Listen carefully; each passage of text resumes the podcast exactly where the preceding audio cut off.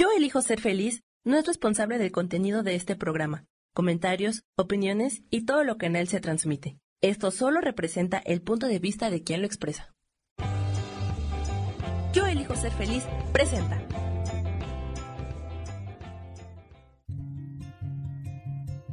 Volver a brillar, volver a sentir vitalidad. Bienvenido al programa.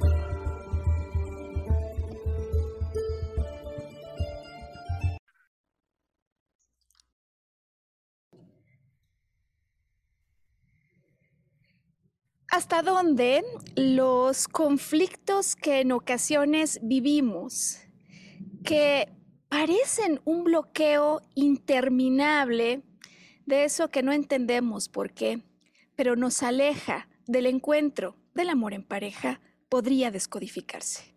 Bienvenido a este podcast en el que hemos decidido hoy salir a hablar de descodificación, arqueología emocional y conflictos que nos bloquean del encuentro del amor en pareja. Sergio Cuellar, bienvenido. ¿Cómo te encuentras? Acalorado, pero bien, con este inicio de primavera, donde tenemos el sol a todo lo que da en la ciudad. Pero este, esto nos impunde pues mucha alegría, ¿no? Mucho, mucha energía para hacer las cosas del día. Por supuesto, hay alegría, la primavera en pleno, ¿no? Y pues por supuesto a lo que invita, ¿no? Porque la época de primavera todo florece y, qué ganas darían, por cierto, en primavera o fuera de ella, ¿no, Sergio? Eh, para muchos el poder consolidar el anhelo de amor en pareja.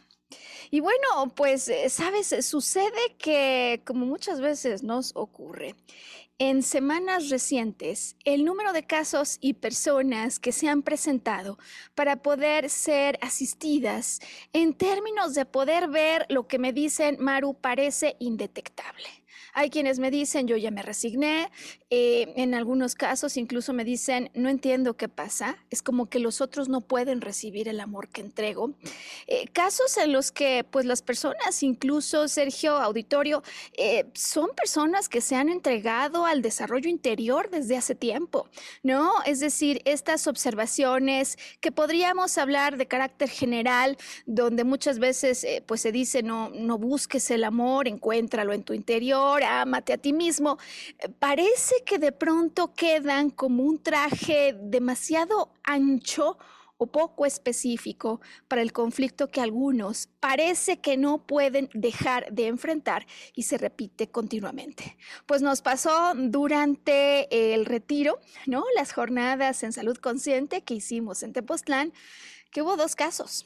Dos casos que además venían, eh, digamos, en fecha posterior a uno previo. Y pues cuando es así, sabemos que en definitiva se trata de un tema de enorme interés y por ese motivo hoy decidimos salir a hablar de descodificación, arqueología emocional. Ya explicaré por qué en este caso en particular la descodificación nos queda chica. ¿No? Es decir, es una gran bruja, una brújula de salida, pero no es insuficiente para acabar de entregar a la persona los recursos que le puedan ayudar a resolver esos bloqueos. Entonces, hoy explicaremos justamente por qué y, y además daremos pauta de cómo poder hacer para resolver esto.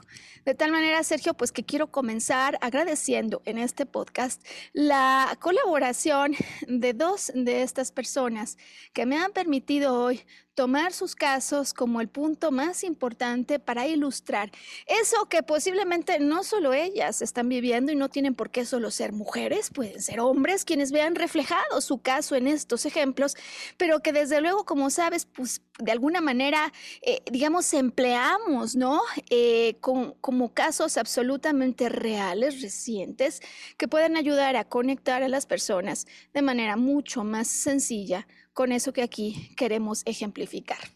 Así que bueno, yo sé que estás listo, ¿no, Sergio? Con la historia de entrada, una historia de película que ha elegido Sergio esta, pues, jornada para poder emplearla como punto de partida y analogía sobre eso que estaremos hoy resaltando en relación a los bloqueos que impiden, que aparentemente nos hacen imposible acceder al encuentro del amor en pareja. ¿Qué traes para esta semana, Sergio Cuellar? Bueno, nos vamos a centrar en una historia que llegó a la pantalla grande en 1992. Fue un gran éxito, este, tanto la musicalización como la película, y bueno, está basada con dos estrellas muy, muy grandes del cine. Eh, todos la van a reconocer. Este, se basa en la historia de Rachel Marron. Eh, Rachel Marron es una cantante ficticia pero que pues, forjó su carrera debido a su talento. Ella, eh, más o menos, la película nos plantea que viene eh, de orígenes eh, poco esclarecidos, pero no era precisamente em, parte de una familia pudiente, ¿sí? sino que todo lo que tiene y su fama le costó su esfuerzo. ¿no? ella tiene un hijo, tiene una hermana que, las, que, que, que la, la, apoyan en esta proyección y todo un staff ¿no? que gira em, alrededor de, pues, de su carrera, sus presentaciones, etcétera, ¿no? Es decir, es una estrella este, de cine y de la música. Sí. ¿no? Eh, la otra persona es un em, guardaespaldas, Frank Fargo. Ah, ya sé de qué nos vas a hablar. Kevin Costner. Eh, él eh, formó parte del cuerpo del Servicio Secreto de los Estados Unidos en esta historia él estuvo presente durante el atentado este, em, de Reagan, pero justo cuando ocurre el atentado, él es llamado este, porque su madre estaba muy, muy enferma, entonces no está presente cuando le disparan. Y eso crea en él un gran trauma, ¿no? De no poder proteger este, a la persona que contrata sus servicios, ¿no? Él decide retirarse del servicio secreto y entonces eh, se emplea como guardaespaldas privado. Bueno, así las cosas con este contexto. ¿Y qué es lo que ocurre? Que eh, en esta eh, etapa de la carrera de em, Rachel, que no es otra más que Whitney Houston, eh, ella está constantemente siendo amenazada este, con anónimos que ponen en peligro su vida. Ante esta situación, deciden contratarle un guardaespaldas. La química en ello, entre ellos, este, de, entrada, resulta de, de, suma rechazo entre los dos. Ella porque es muy este, orgullosa, es muy enérgica, es muy dominante, y él porque está paranoico, ¿no? De, todo lo que tiene que arreglar este, en torno a la seguridad de su clienta. Detrás de esta aparente este, cortina de rechazo no hay otra cosa más que atracción. Y entonces, pues la película se desarrolla en, un momento en donde los dos ceden a la pasión, pasan una noche juntos, este, culmina con un acto de amor entre ellos, pero este, al día siguiente él vuelve a cerrar sus barreras y decide este, poner una, un, alto a esto, este, lo que provoca el coraje de ella, ¿no? ¿Por qué? Pues porque ella también había derrumbado todas sus barreras a lo largo de la película y este, pues ella estaba muy contenta con él. Sin embargo, él eh, argumenta que pues no puede involucrar sus sentimientos porque entonces pierde objetividad ante la necesidad de este, protegerla, ¿no? Así se desarrollan las cosas eh, hasta que, em, bueno, suceden una serie de cosas a lo largo de la película hasta que el niño, hijo de, Whitney Houston, este, casi pierde la vida en la explosión de un bote. Ante esta situación, el guardaespaldas comienza a averiguar y resulta que la hermana de, la protagonista es la que había mandado a asesinarla. ¿Por qué? Porque le tenían gran resentimiento, mucha envidia por eh, haber sido ella siempre la primera para su familia y para el éxito este, eh, como cantante y pues se arrepiente de todo esto. Sin embargo, el asesino que contrató es ciego, es decir, ni el asesino conoce a su empleador, ni el empleador conoce al asesino, entonces no puede cancelarlo. En estas circunstancias, este, el asesino vuelve a entrar a la casa de la actriz eh, y por error asesina a la hermana de la cantante. Uy. Confundiéndola con ella, ¿no? Entonces, como verás, esto es una gran tragedia. Eh, ella eh, regresa a la entrega de los Óscares, donde está nominada, y también se presenta como, como, como cantante. ya a estas alturas todo el mundo conoce el soundtrack, toda la música de la película. En aquellos tiempos abrías la puerta del closet y sonaba, es decir, la encontrabas en cualquier lado. Y pues bueno, la trama nos lleva a un momento en el que ella despechada rechaza la seguridad de, su agente y su agente pues está enamoradísimo de ella, ¿no? Entonces lo que sucede es que durante la actuación, el performance, el desempeño de esta actriz este, en el escenario, en, los Óscares, él detecta quién es el asesino por una mira láser y entonces se interpone entre el tirador y la actriz eh, y es alcanzado por la bala. La historia nos lleva hasta un punto en donde este, tiempo después apresan al asesino, una persecución ahí policíaca, y nos lleva a, una, visión donde ellos se están despidiendo en un este, aeropuerto. Rachel eh, aborda el avión junto con su hijo y este, el guardaespaldas se queda en tierra, una, este, escena muy, muy emotiva, ¿no? Ella se le queda viendo por la ventana, para el avión, se baja del avión y se abrazan y se besan, ¿no? El siguiente corte es él protegiendo a un congresista de los Estados Unidos, es decir, este, nos deja un mensaje de que él venció y enfrentó la realidad de sus miedos y regresó al, empleo del, de, guardaespaldas público, ¿no? Eh, la moraleja este, que nos deja es él un poquito más centrado en el que en ella, él tuvo que enfrentar la realidad y darse cuenta y traer este, a su mente eh, la aceptación de todos sus traumas y todas las cosas que lo llevaron a cerrarse, ¿no? Y nos deja en el espíritu el, hecho de tal vez volvieron, cada uno dentro de sus este, eh, giros de vida, o tal vez no, ¿no? Pero la cosa está ahí, realmente enfrentar lo que él traía en la maleta y cómo lo pudo digerir.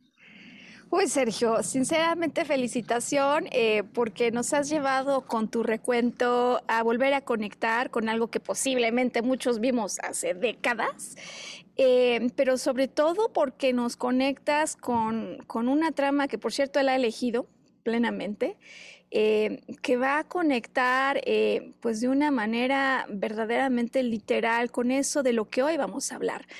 Encuentro tremendamente interesante que al final, aunque uno podría asumir, suponer que esta es una trama de amor y que lo esencial es que ellos se encuentren, me llama muchísimo la atención cómo nos explicas claramente que en el desenlace eso se queda abierto, porque parece que lo que lleva la cámara principal no es la historia, de amor, sino el que aquel que en sus relaciones con el exterior proyecta miedos e interpretaciones que vienen del pasado, está llamado tarde o temprano a enfrentarse a esas interpretaciones para que al vencer esa manera, esa percepción que quedó anclada en el pasado y que muchas veces resulta no solo falta de amor personal, sino absolutamente falsa e incorrecta, pues estará llamado normalmente siempre a través de diferentes capítulos a dar final a esa trama, cuando cambia el significado de lo que vivió, cuando cancela esa manera de percibir e interpretar lo que ocurrió en un tiempo en el que posiblemente no tuvo ni control de las cosas, para tomar en sus manos su vida en aquello que sí puede cambiar. Y esto nos cae como anillo al dedo en el sentido de lo que hoy vamos a explicar. Porque aunque muchas veces el drama parece ser no encuentro amor, en los brazos de otra o de otro hombre. Y sí me amo, porque además me dicen, Maru, y no me digas que no me amo lo suficiente, porque sí me amo y llevo muchos años haciendo trabajo interior ¿Qué es lo que pasa entonces?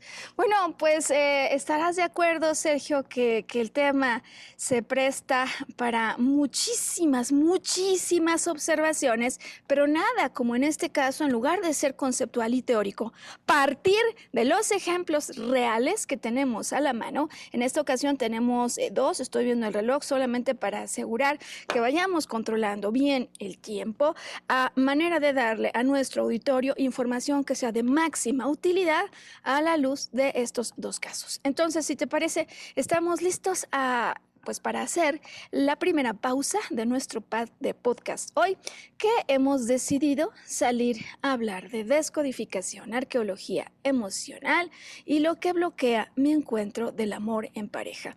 En cuanto Sam eh, nos ayude a regresar de la pausa, comenzaremos por el caso 1 y allí paulatinamente iremos haciendo pausas, Sergio y yo, para ir entregándote información, pasos que te pueden conducir a la descodificación y después a la transmutación. Y explicaré qué es esto para que puedas resolver esos bloqueos. Sam, ¿nos ayudas con la pausa, datos de contacto para las personas que estén interesados en eh, alguna sesión de descodificación? Ya volvemos.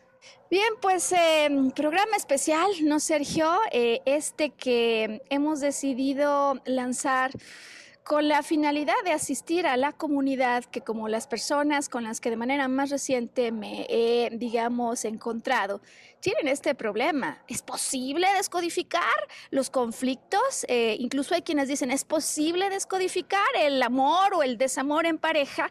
Eh, me gustaría comenzar por aclarar que desde luego que hay trabajo de materia descodificación y arqueología emocional que por supuesto que, se puede aplicar. Eh, solo que nuestra manera de abordar cualquier tema en cuestión no es genérico, es decir, no decimos, bueno, empecemos con el problema de yo soy un fracaso en mis relaciones de pareja o experimento continuamente conflictos con las mujeres, con los hombres, con los que me quiero relacionar.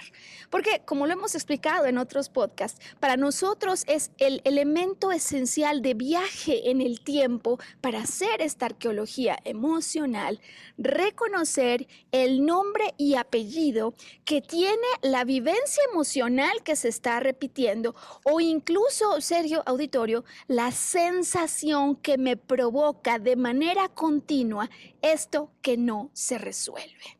Eh, y para muestra entonces el ejemplo del caso 1, ya decía yo desde el arranque del podcast que estoy en pleno agradecimiento con las personas que hoy nos, pues, nos han permitido ¿no? compartir sus casos. Aquí traigo mis notas, Sergio, porque ya verás cómo son casos, por lo pronto, el primero sumamente intrincado, con diferentes aristas. Sabes que como pocas veces en estos podcasts, hoy nos va a permitir entender cómo se entrelazan las vivencias emocionales, estos dramas que en ocasiones vivimos, que normalmente, Sergio, se ubican en un instante en el tiempo. Aunque parece que la historia es trágica durante los 365 días de los últimos 7, 15, 20 años, sabemos que normalmente el gran evento es uno.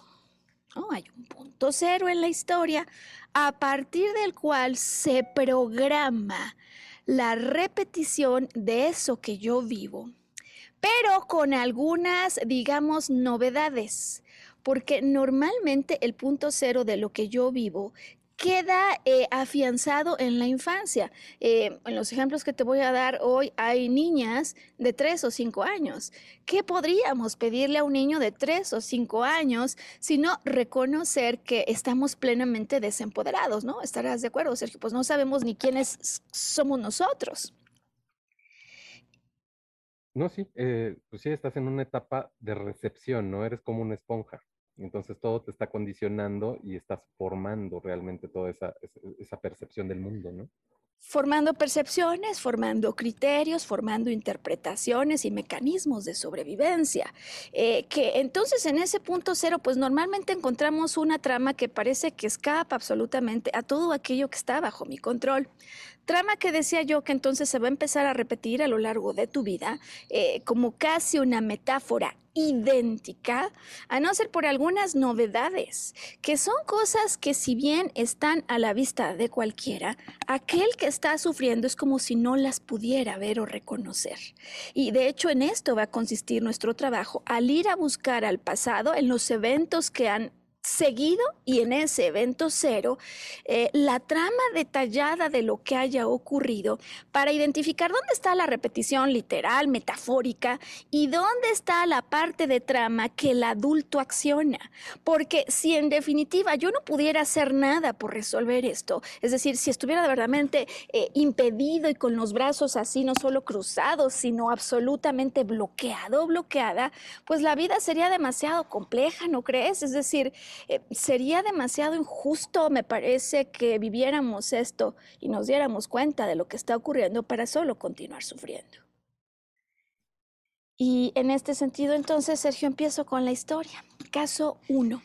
Eh, por cierto, eh, pues ella llega a, nuestro, a nuestras jornadas, a nuestro retiro, y es una de las primeras cosas que nos platica al, grupo, pues, hombre, se abre un grupo en confianza, hacemos trabajo en el que entregamos contenido, desde luego conceptual, pero desde luego, pues, como son jornadas de trabajo intensivo, vamos eh, alternando con momentos donde las personas van compartiendo aquello que para ellos es relevante en términos de salud, eh, bien sea corporal o anímica.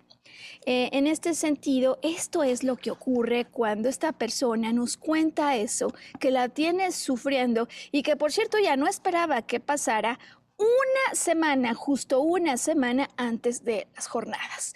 Eh, me voy a la trama tal cual ella nos la relata eh, para que podamos ir comentando y explicando, Sergio, cómo empezamos con la fase 1 llamada descodificación.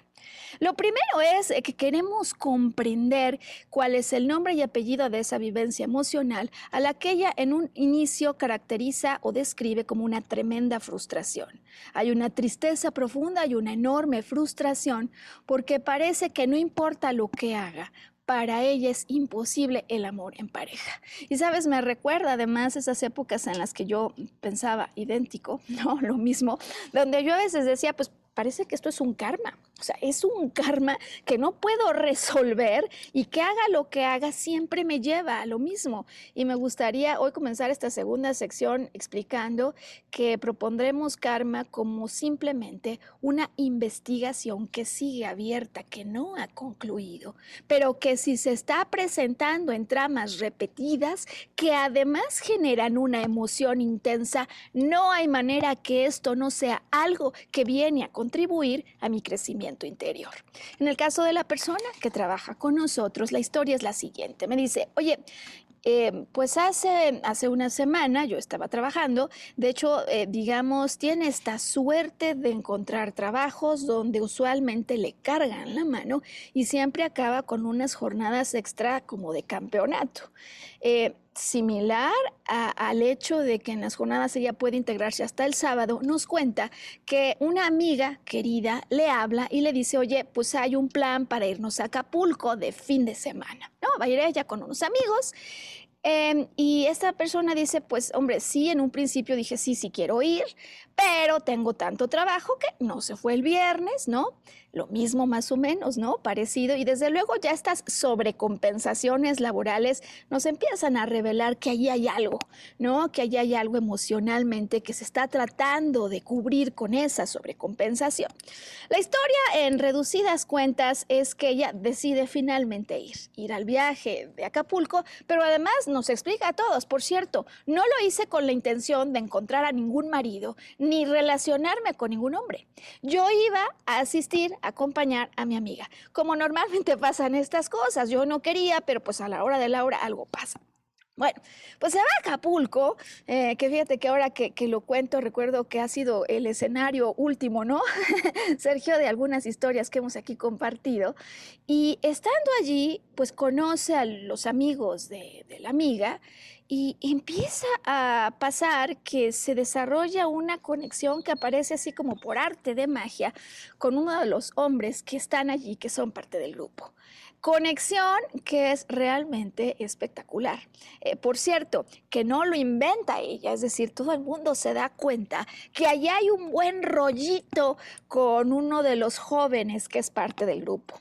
Eh, ¿Qué tan buen rollito? Bueno, pues tan buen rollito que prácticamente todo el sábado se la pasan conviviendo y platicando intensamente, al punto que los otros pues hasta como que quieren, sabes, tomar su distancia para no interrumpir aquello que parece que está surgiendo.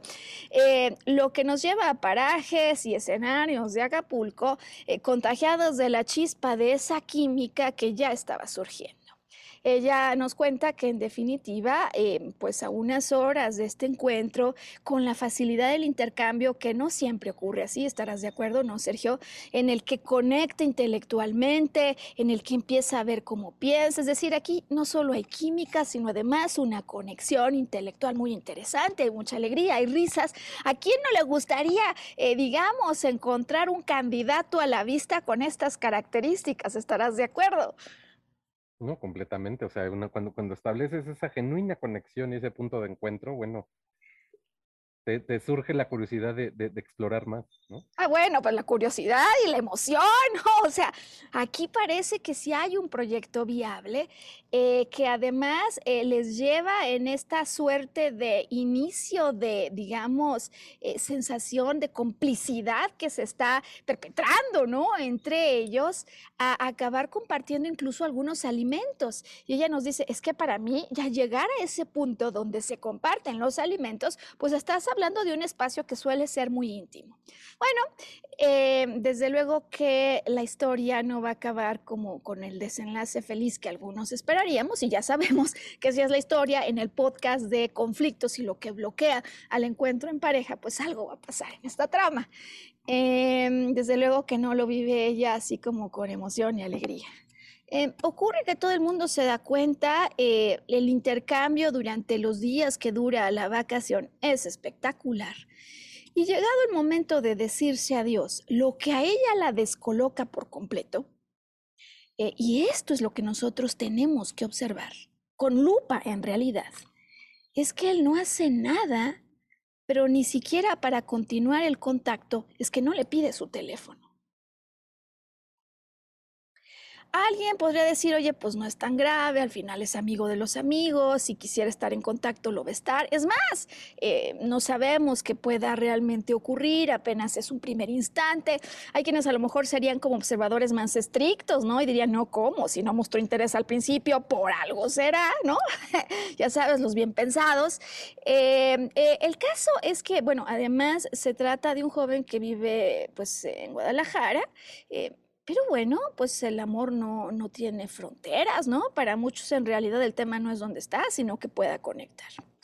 Ella regresa, pasan los días y desde luego no hay contacto. Hay un chat, hay un chat del grupo y entonces uno dice, pues ahí está el teléfono implícitamente, ¿no? O sea, quizás no es para tanto porque no tendría por qué seguir, eh, digamos, la mecánica eh, típica, habitual de pido el teléfono, ahí está pero no la contacta. Pasa más de una semana y no la contacta. Para cuando ella llega con nosotros a las jornadas, realmente en su, en su corazón hay un gran dolor. Y entonces procedemos a hacer lo que haríamos en un caso, digo, primera parte de descodificación. Queremos entender la trama, digamos, puntual y poner, decía yo, lupa en la emoción, en el momento en el que algo se siente en el corazón, que normalmente son unos instantes, ya luego lo podemos postergar o prolongar con el pensamiento, con los recuerdos, pero queremos entender qué es lo que más le provoca esa desazón y en qué consiste esa vivencia emocional, que finalmente durante el primer recuento lo que ella describe es, me molesta y me frustra que ellos no hagan nada. Lo que me doy cuenta que me frustra es que ellos no hagan nada. Y déjame entonces aquí, Sergio Auditorio, introducir una pequeña pausa para entregar dos recursos que pueden ser tremendamente valiosos, por cierto, no solo en las relaciones amorosas, sino en todas las relaciones de intercambio que tenemos con los demás. Em, existe em, esto a lo que se conoce como los siete espejos escenios, eh, de los que nos habla o digamos que diera a conocer al mundo actual eh, el escritor e investigador Greg Raiden.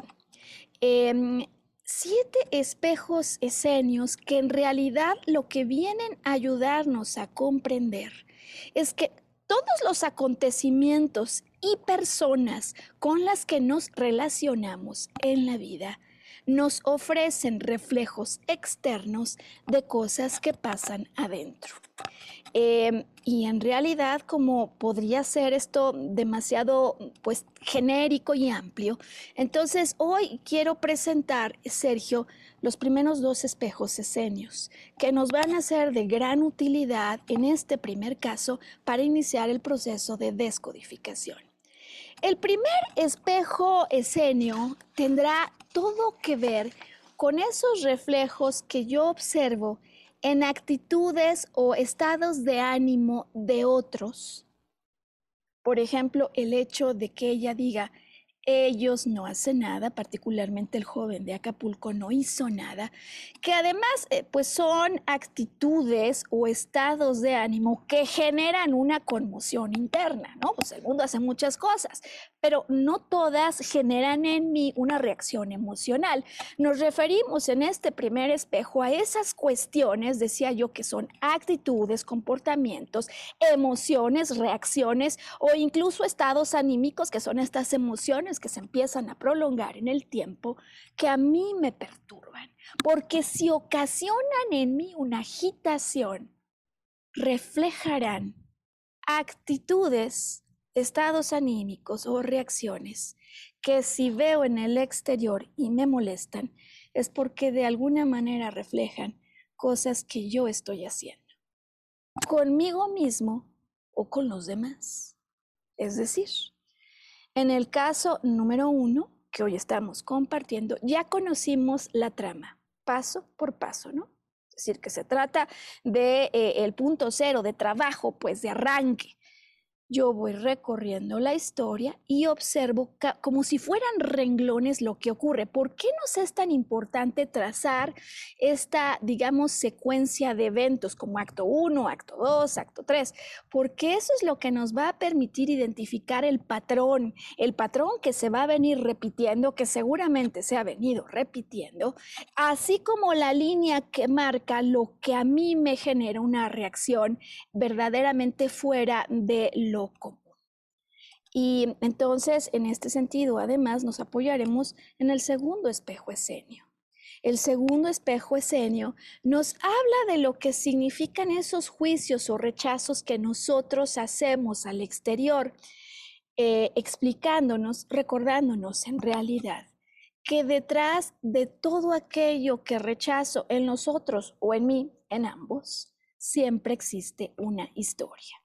Es decir, que con la ayuda de estos primeros dos espejos escenios ya sabemos que detrás del reclamo como eso que a ella es lo que más le molesta, lo que más le perturba, que los otros no hagan algo, ¿no? Es como cuando decimos que los otros no hagan algo, ¿no? Un dedo, tres regresan, ¿no? Hay quienes lo explican de manera mucho más sencilla de esta forma, pues lo que hay en realidad es un reclamo velado o el reflejo de una actitud, un comportamiento, un estado anímico, una reacción que yo puedo sin querer y sin darme cuenta estar haciendo conmigo o con los otros. Entonces, cuando ella nos dice que el reclamo principal es que ellos no hagan nada, la pregunta que ya tenemos es, ¿qué es eso que ella no está haciendo? Que de alguna manera se deja entrever en este reclamo. ¿Qué es eso? Ya sabemos que hay algo y desde luego con ayuda del segundo espejo escenio, ya sabemos que esto que está ocurriendo en el presente, por cierto, tanto en la historia de ella como en la de él, por lo pronto la que tenemos acceso es a la de ella, pero ya sabemos que detrás de eso que está ocurriendo, que provoca una reacción tan abrupta fuera de lo tradicional, debe haber una historia y la queremos entender. ¿Cómo vamos hasta aquí en el recuento del caso, Sergio? Pues nada, o sea, ahorita que, decías eso, eso, se extrapola a muchísimas situaciones. Cuando tú estás, este, ves algo que te molesta en una persona, una actitud, un comportamiento, estás reflejando, porque hay muchas cosas que te molestan que, que tienes tú mismo, ¿no? Como rasgo distintivo. Y, sabes que además, eh, pues muchas veces cuesta trabajo esto en el sentido de decir, oye, pues cómo va a ser que lo que yo veo en otro sea algo que yo hago. Eh, y me parece que quizás como titulan algunos esta primera ley escénica nos ayuda muchísimo. Le llaman la ley del reflejo del momento. Eh, si bien esta primera ley se puede aplicar al pasado para, ya sabes, hacer introspección y revisar esas cosas que ocurrieron hace mucho tiempo, eh, yo me he dado cuenta que en realidad es tremendamente útil cuando el caso está presente o es sumamente reciente. ¿Por qué? Porque tengo todos los elementos que me pueden conectar en plena conciencia con lo que ocurrió y hacer esto que decíamos que es el primer paso, es decir, trazar la trama. Paso uno o acto uno me invitan a Acapulco. Acto 2, yo decido que no voy. Acto 3, me arrepiento y sí me voy el sábado. Acto 4, llego y lo conozco. Acto 5, 6, 7, 8, 9, 10, pasa todo el sábado y conectamos. Llega la cena, compartimos comida. Y así voy de alguna manera relatando para entender el patrón que ya decíamos en la primera parte del podcast, que tendrá una parte que naturalmente yo voy a ver en repetición y también va a tener una parte que sí que está en mi control. Una parte que posiblemente el niño o la niña no pudo hacer pero que yo sí estoy haciendo y que si consigo develar, que si consigo ver, me va a abrir no solo los ojos, la vista, la percepción, sino que definitivamente, como me lo decía la segunda persona del caso que vamos a compartir ya en la tercera parte, te abre también el corazón. Así que entonces esta es la trama de salida, el aparente reclamo, la aparente queja, tiene que ver con que ellos no hacen algo y nosotros con ayuda de los espejos escéneos ya sabemos, Sergio Auditorio, que detrás del reclamo hay algo que ella no está haciendo, no sabemos aún qué es pero también sabemos que detrás de lo que está viviendo, porque lo está viviendo con una intensidad emocional que alguien diría, oye, pues es desproporcional, pues yo creo que es, es respetable. Y sabes, es plenamente comprensible. Puedo entrar en plena empatía con lo que ocurre, porque estos son eventos de repetición que son importantes y fundamentales, decía, en el desarrollo y en la evolución de la persona. ¿Cómo le ayudamos a alguien que se encuentra en una situación así a ver lo que parece indetectable? Hagamos una segunda pausa eh, viendo el reloj. Vamos a pedirle aquí a Sam que nos ayude introduciendo la lámina de datos de contacto, algunos eh, mensajes ¿no? que aparecen para que cuando regresemos, Sergio Auditorio, podamos abordar ahora la arista o el ángulo de lo que nos vino a explicar el complemento de la salud o enfermedad en su cuerpo que se vuelve también como otra piedra angular que resultó tremendamente reveladora. ¿Y qué crees, Sergio? Que no solo vino después la arista de la enfermedad, sino la arista de los accidentes. Es decir, que en este caso tenemos por primera vez en el podcast una historia en la que conviven vivencias emocionales intensas y queremos hoy explicarte cómo se entrelazan con problemas físicos que aparecen en el cuerpo, así como los accidentes que a veces ocurren en nuestras vidas. Hoy volver a brillar en este super podcast que estamos lanzando para ayudar a quienes piensan que tienen un bloqueo o a quienes están seguros que hay algo que impide su acceso al encuentro del amor en pareja. Ya venimos.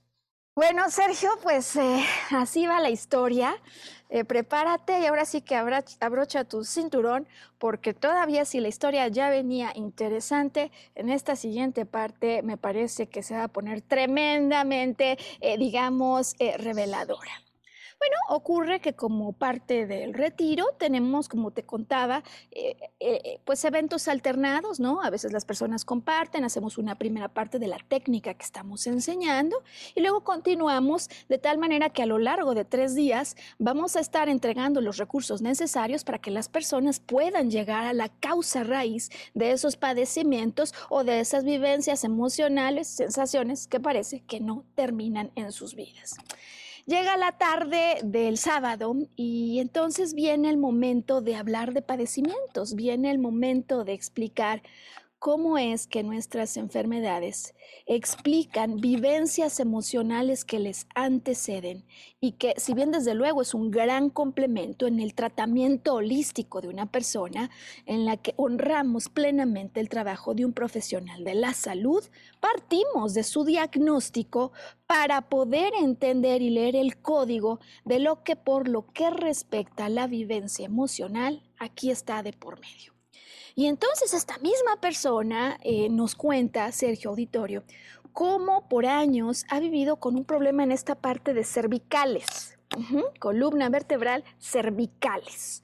Eh, recordarán quienes acompañan las transmisiones de Volver a Brillar, que normalmente, digamos, toda la región de vértebras de columna conecta eh, con los órganos, digamos, alrededor de los cuales se sitúa y que normalmente están al frente siendo la zona cervical eh, una zona que viene a reflejarnos dos posibles conflictos.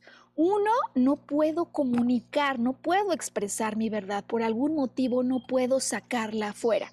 No sabemos y de hecho necesitamos entender por qué, pero hay un posible conflicto en términos de no puedo acabar de expresar mi verdad o posiblemente no pueda ni siquiera contar nada de ella. La segunda, digamos, problemática típica que se refleja en esta zona tiene que ver con esos conflictos en los que yo pienso algo, pero algo ocurre que no puedo accionar, es decir, como un bloqueo que desconecta lo que aquí se piensa y lo que aquí se podría movilizar. Sabemos que son esos dos conflictos.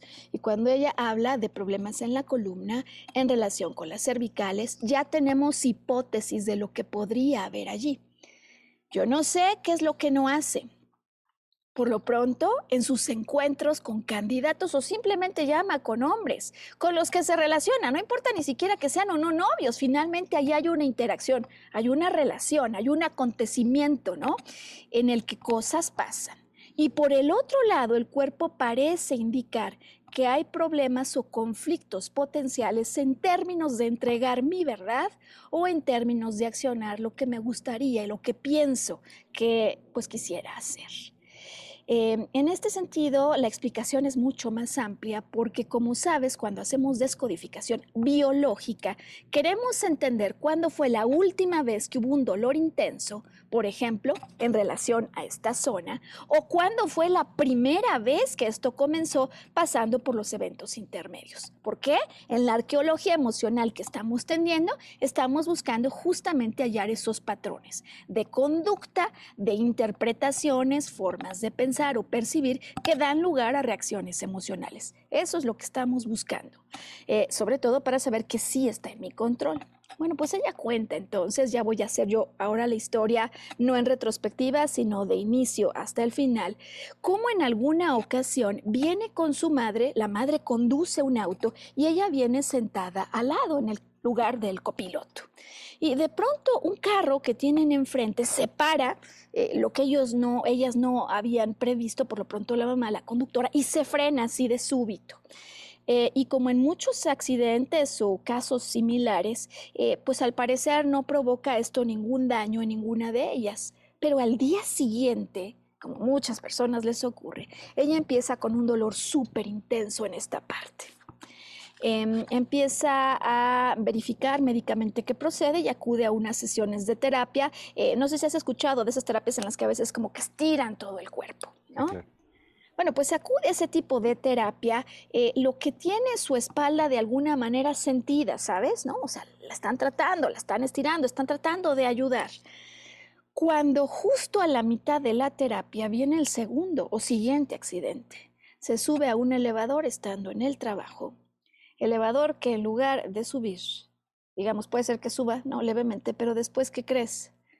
Se desploma.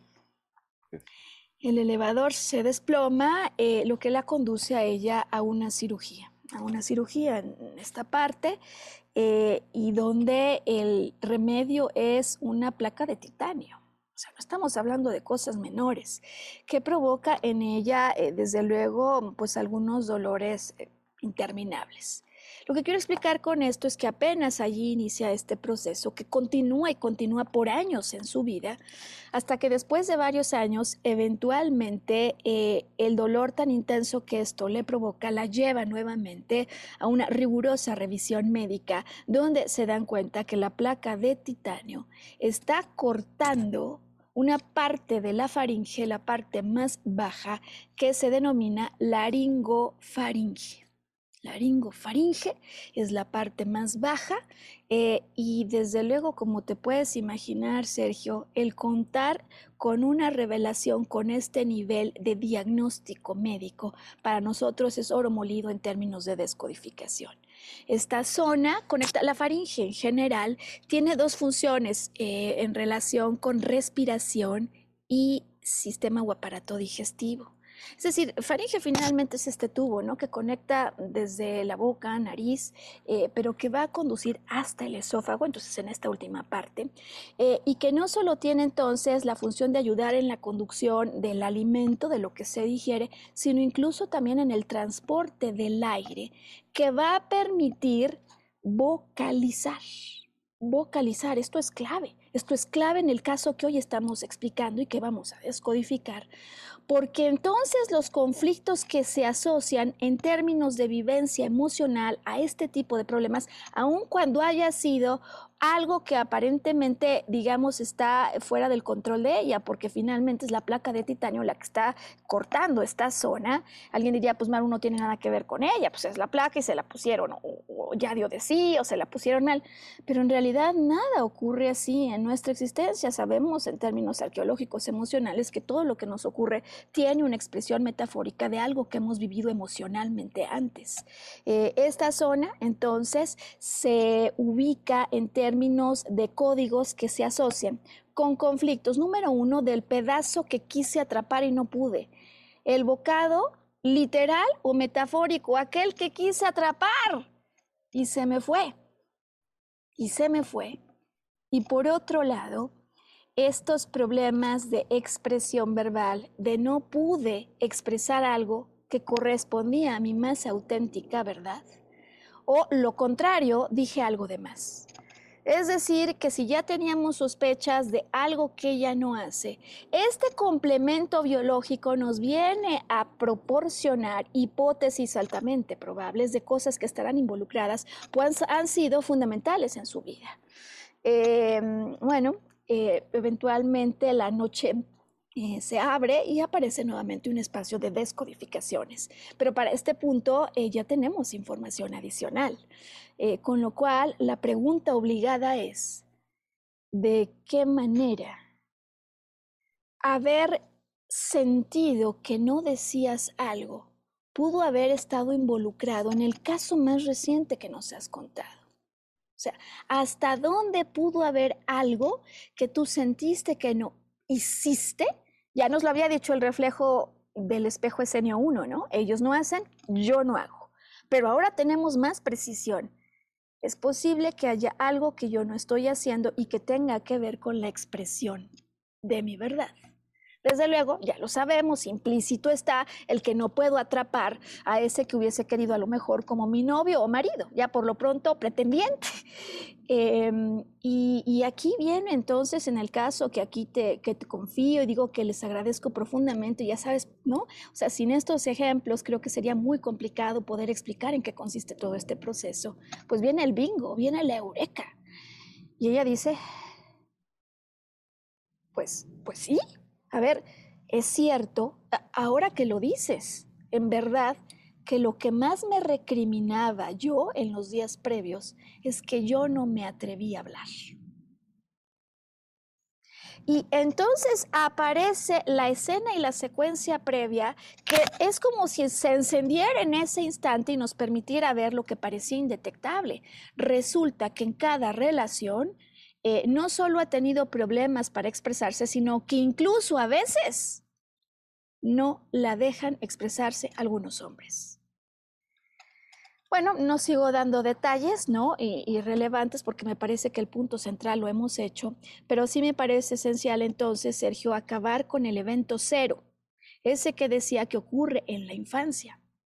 Y entonces, además, con ayuda de los ciclos biológicos de repetición, esas cosas que llegado su aniversario se vuelven a repetir para observar, permitirnos ver en qué consiste el patrón que tenemos que trascender. Eventualmente la pregunta es, ¿qué pasó cerca de tus 10, 11 años? Y aquí la, la, la más importante revelación, o sea, cuando la cortina se abre por completo pues cuenta cómo, a ver, ella tuvo una infancia que recuerda sumamente feliz al lado de un padre con el que congeniaba, adivina, de maravilla, de maravilla. O sea, eh, había una conexión espectacular. Por cierto, absolutamente similar a esa que ha encontrado en todas las personas con las que se relaciona y con quienes no puede acabar de concretar. Conexión que, sin embargo, en su infancia se ve truncada cuando cerca de sus cinco años Papá eh, recibe un trabajo foráneo, por cierto, tan foráneo como los hombres con los que se ha relacionado, y tiene que dejar la casa. Papá deja la casa, eh, pero pasa un tiempo y no se sabe nada de papá. Ella concluye, siendo una niña pequeña, que no conviene hablar de eso. Ella interpreta, deduce que hablar de esto posiblemente le traiga un profundo dolor a mamá y por lo tanto decide no hablar. Es decir, antes de que alguien le impida hablar, ella decide que no es una buena idea hablar, aunque esto signifique en su vida adulta que muchas veces calla con tal de no provocar un dolor en otros, algo que a ella le provoca un tremendo sufrimiento. En esta escena, para hacer más explícita, eh, digamos, la imagen metafórica del accidente con el que arranca su problema de cervicales, resulta que ella cuenta cómo, precisamente entre sus 10, 11 años, un buen día, tocan a la puerta. Adivina quién es. Es papá.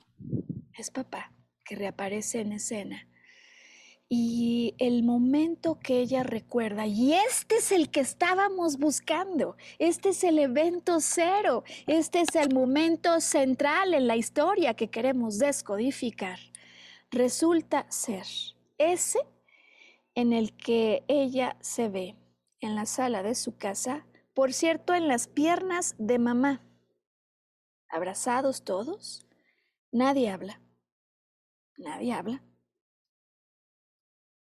están todos abrazados.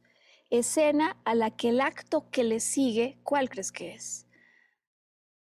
Papá se levanta y se retira de la casa para no volver. Ay, frustrante. Eso es, gracias por decir frustrante, porque es la, la misma vivencia emocional que ella reporta en cuanto llega a las jornadas. La frustración de que ellos no hacen nada lo que dejaría las cosas afuera, absolutamente ella imposibilitada, pero ante lo cual lo que sigue en la trama, que sí queríamos ver y que sí está en su control, ella tampoco. Ella tampoco. Y lo que ya nos dice y grita, por cierto, esta zona de su cuerpo, es que lo que más duele es no poder expresar su verdad. Eh, y decía que para acabar con la explicación de cómo los accidentes son reflejos metafóricos, recordarás que en el accidente que le conduce al daño en cervicales, ella viene en un auto conducido por mamá. Bueno, pues los autos son extensiones del cuerpo físico. Es decir, viene en un auto conducido por mamá, alguien se detiene, el papá llega a casa y luego simplemente se va. Se va el auto, se va papá. Ella no habla, no dice nada, a veces bajo la falsa idea de para mantener la fiesta en paz, esta creencia que desde luego es la que viene ella a romper. Porque a veces yo puedo creer que si yo hubiera hablado, las cosas hubiesen sido distintas. A veces yo puedo creer que a lo mejor no se quedó porque yo no valía lo suficiente. Es decir, hay infinidad de interpretaciones que se pueden hacer, interpretaciones que son incorrectas, interpretaciones que además van acompañadas de una emoción a la que no se pudo dar de alguna forma liberación. Yo no lo acabé de expresar eso que viví. Y entonces aquí está, entonces, digamos, el final del cuento. Emociones que yo no expreso, que se quedan de alguna manera sin liberar en el cuerpo, van a buscar el momento de volver a surgir. Y para eso, ¿qué crees? Repeticiones. Repeticiones en las que ella no va a hablar, no va a presentar su verdad y luego se va, sea por cierto impuesto, autoimpuesto o luego ya solo como consecuencia de que alguien le diga no hable y ella es muy obediente y no lo hace, pero que entonces dejan siempre en el interior la sensación de las cosas se descarrilan porque yo no hablo mi verdad. Eh, te puedes imaginar lo que puede significar para una persona arribar a una, digamos, revelación de este tamaño. Eh, y que nos ayuda. Por cierto, miro el reloj y sabes, ya no nos va a dar tiempo de hablar del segundo caso. Eh, vamos a ver la reacción que hay este primer podcast y dependiendo de lo que nos diga el auditorio, pero suena como que seguramente haremos una segunda parte, ¿no?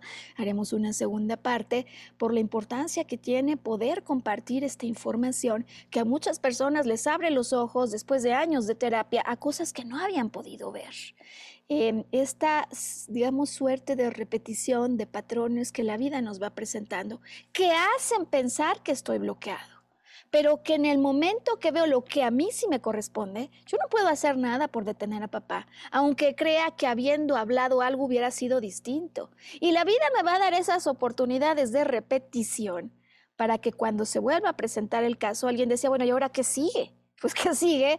Sigue que ella hable, siga que ella rompa el patrón, rompa el hechizo. No necesariamente para aquel que pues ya dio indicios, por cierto, desde el arranque que no es reflejo fiel de la conexión que ella quisiera tener en todos los sentidos. Alguien diría, no, Maru, espérate, no te adelantes. Em, a ver, la trama nos lo ha dicho muchas veces, Sergio. Siempre se repite que alguien viene, por cierto, la pasa de maravilla, congenia, conecta y luego se va. Esa trama posiblemente no esté en sus manos resolverla. La que sí está en sus manos es la que comienza cuando ella decide callar. Porque ha vivido con sufrimiento el pensar que por no hablar las cosas no continúan. Bueno, yo hablo. Primer paso, hablar. Ya que lo vi, tengo que hablar. Ahora, puede ser que ella intente conectar, por cierto, como hizo, a sabiendas de todo esto y no encuentre respuesta. Y alguien dirá, no, pues ¿cómo? Entonces no se resolvió nada. No, no, no, no es así. Es decir, mi primer paso es hablar y mi segundo que ha estado ausente en esta trama es valorar, aplicar mi discernimiento para poder entender, para poder ver, hacer team back conmigo mismo, conmigo misma y verificar si esto refleja el tipo de amor, de felicidad, o sea, si me conduce a eso que yo quiero. Porque si al valorar esto no es lo que yo estoy buscando, aquí no queda más que regresar hacia mí y verificar con ayuda de los espejos escenios donde quizás por más que me ame y por más que ya haya hecho trabajo interior, puede haber un espacio para mi crecimiento y para mi expansión. Hay un modelo en espiral que nos habla de cómo vamos evolucionando paulatinamente. Y cuando parece que yo ya había resuelto este tema y luego aparece nuevamente otro drama, este no significa que no hayamos crecido, sino que más bien estamos listos y es posible que en ese momento donde capturo, agarro la emoción que no aguanto, esa frustración en este caso, profunda tristeza, sensación de vacío, cada quien tendrá la suya, que me da Sergio Auditorio la gran oportunidad. Permítanme hoy hablar de ese momento de tremenda desazón como un momento sagrado un momento que nos permite, como no habíamos podido hacer antes, recuperar conexión con las vivencias similares para poder identificar el patrón y saber qué no es mío, soltar, desprender, pero por fin asimilar, recibir la enseñanza que esto me deja. ¿Cómo te queda Sergio Cuellar con esta historia que hoy hemos compartido? Pues fíjate que muy empíricamente es, es, algo que yo ya había notado, ¿no? Y regularmente te lo envuelven en un... La vida te pone este, situaciones de aprendizaje, ¿no? Y entonces, este, si, no las, si no les haces caso, vienen en repetición y en aumento, ¿no? Hasta que no te detienes y dices, qué huele. ¿Qué es lo que ocurre aquí? Que simplemente estamos identificando ese momento, ¿no? De dónde viene para poderlo desentrañar. Lo mismo que nos dice la película, ¿no? Este hombre tuvo que enfrentar su miedo, a, estar disponible para proteger a alguien, para poderse abrir, para poderse florecer y no toparse siempre con la misma situación repetitiva.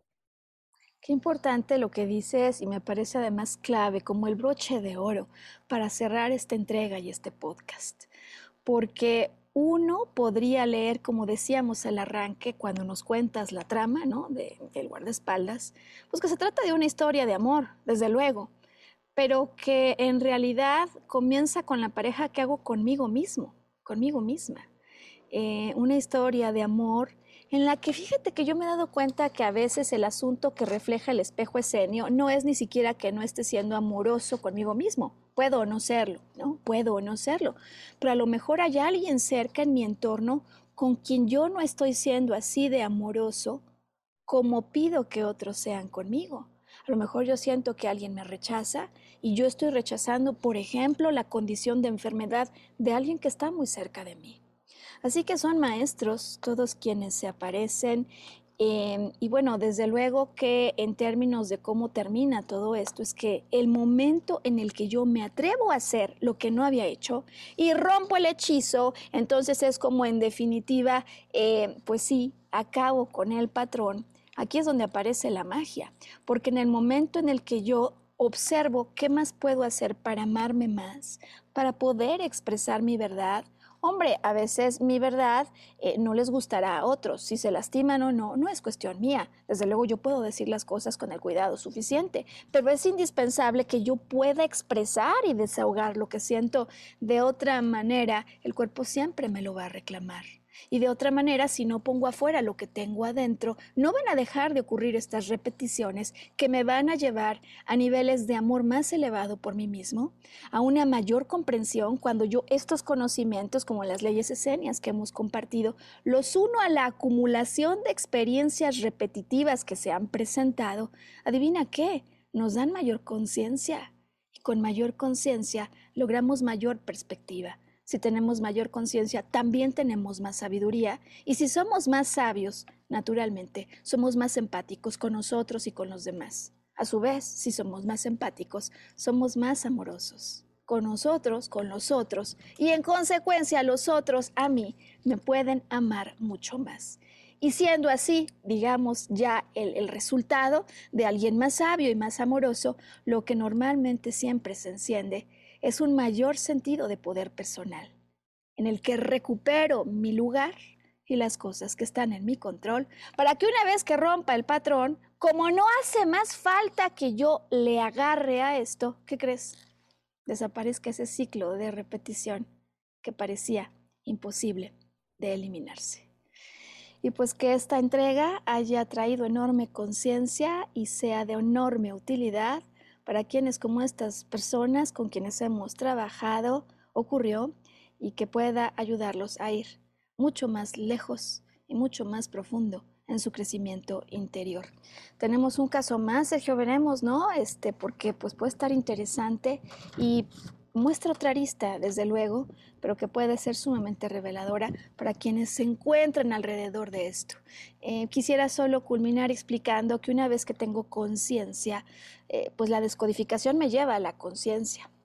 Pero hay ocasiones en las que estas cosas, estas maneras de percibir el mundo, se basan en reacciones emocionales instantáneas que parece que no puedo controlar y si es así, Sergio, auditorio, lo que realmente tenemos en el fondo son filtros de interpretación automática. Que muchas veces que me dicen es que yo ya me di cuenta y no puedo, no puedo evitar enojarme, no puedo evitar frustrarme cuando vuelve a pasar el siguiente. No sé si este tipo de cosas te pasen en otro tipo de situaciones.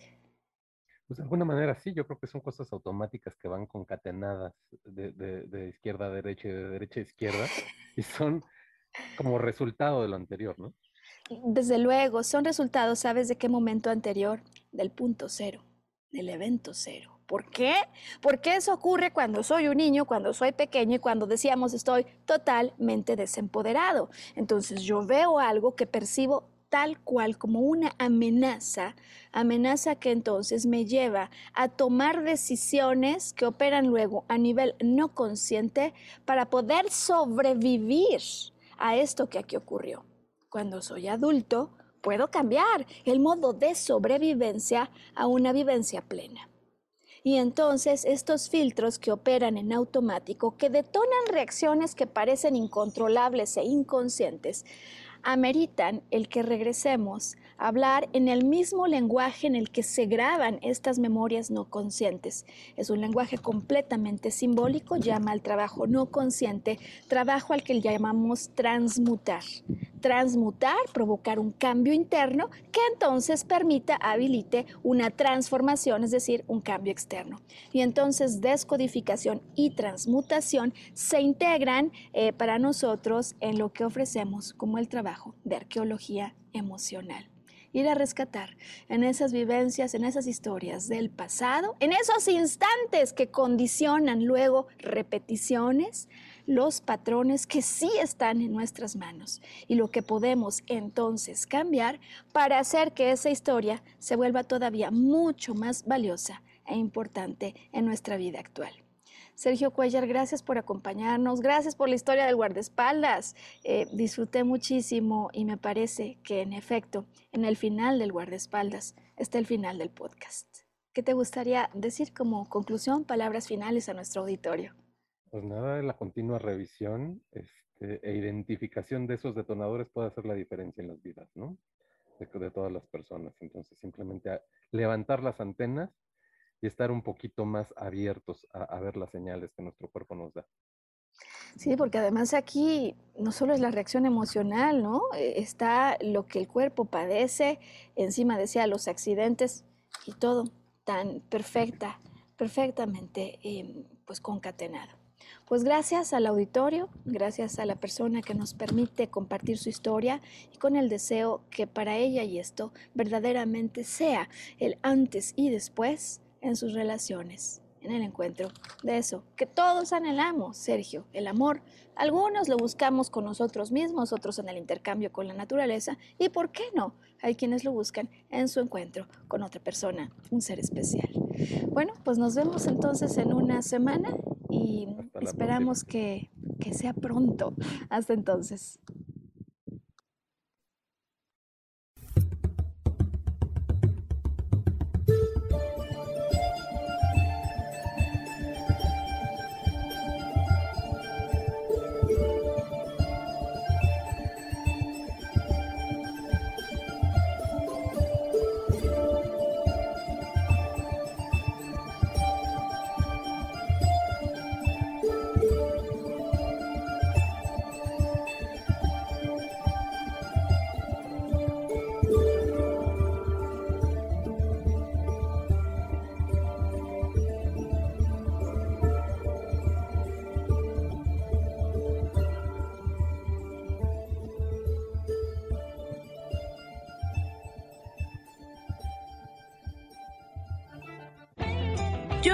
Feliz presento.